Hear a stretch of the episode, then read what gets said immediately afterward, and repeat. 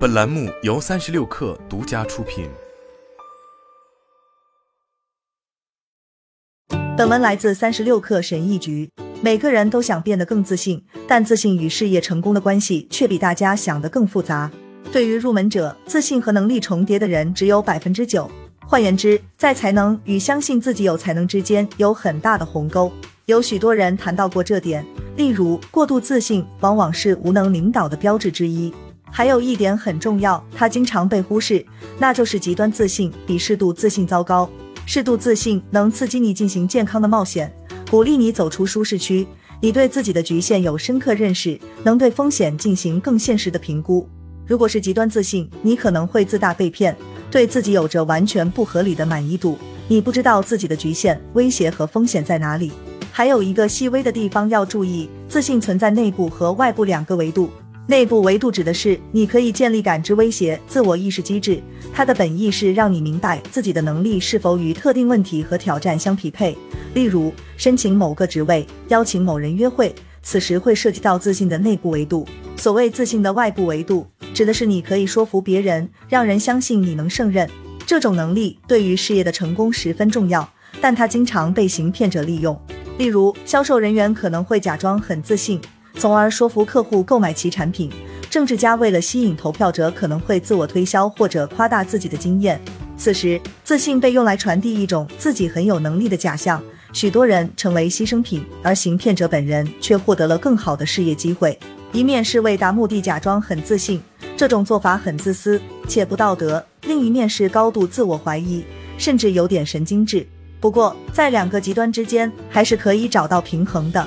在理想情况下，我们可以有三种方法来找到平衡：一、让内部自信与实际能力匹配。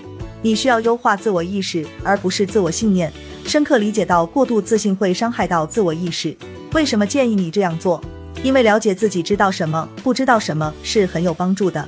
你渴望达到怎样的能力等级？你实际的能力等级，二者之间往往有差距。如果你对此不满，可能会受到激励，努力工作并缩小差距。而如果你认为自己知道的比实际知道的多得多，认为自己的能力比实际能力强很多，你就会陷入幻觉。此时只能寄希望于幻觉具有传染性，能转化为自我实现预言了。所以你需要深刻理解过度自信的危害，让内部自信与实际能力匹配。二，悄悄改善弱点，不要在公开场合暴露。如果你的自信与实际能力不匹配，最好的态度是在内心保持一点不安全感。但在外部保持适度自信，这样你可以悄悄改善弱点，尽可能多多做准备，哪怕准备的可能有些过度，这样也比准备不足更好。但不要将自己的疑惑和不安全感暴露在别人面前，别人一般很难判断我们的能力，尤其难以判断我们的无能。这点你应该记住，它有好处。即使你深知自己要努力才能变得更好一些，也不要曝光它，除非不得不曝光。例如，在面试时，如果被问到最大的缺点是什么，你也应该尽力展示自己的能力和谦逊。三，尽量将焦虑控制在适度范围。当面临高风险挑战时，感到焦虑紧张是正常的。想管理好自己的焦虑感，还是有一些方法的。例如，告诉别人你有些紧张，为自己的焦虑向别人致歉，这样做能与别人建立共情感。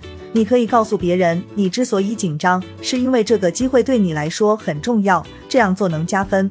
还有一个办法，就是与他人排练下，你想说什么，做什么，可以先练习，哪怕录下来自己一个人看，也能让你更熟悉，表现得更好，这样能让你感觉更轻松一些。无论怎样，增强能力是增强信心的最好方法。挑战自己要面临的困难固然重要。但在人生中还有很多更重要的事，牢牢记住这一点，可以帮你消除一些虚假的焦虑。如果可以，最好将心态调整好，去享受挑战，迎接挑战也是一个机会。你可以好好利用这一机会，这样有可能会更上层楼，变得更好。最后一个建议，不论你是自信过度还是自信不够，要想拥有更准确的自我洞察和自我意识能力，最好的方法是审视自己的外部，而不是你的头脑。虽然我们喜欢将自我意识与深刻的自省联系起来，但我们更倾向于接受别人的建议，借此加强对自己的了解。所以说，你并不需要冥想，不需要为了寻找自我而跑去道场待一年，你只需要好好听听别人的建议。如果他们能根据你的表现给予准确而真诚的意见，那就更值得听听了。这样做可能不会让你建立卓越的自信，但它至少可以防止你受到欺骗，防止你自恋，从而能帮你建立更现实的自信。这种自信会随着能力的提升而成长。好了，本期节目就是这样，下期节目我们不见不散。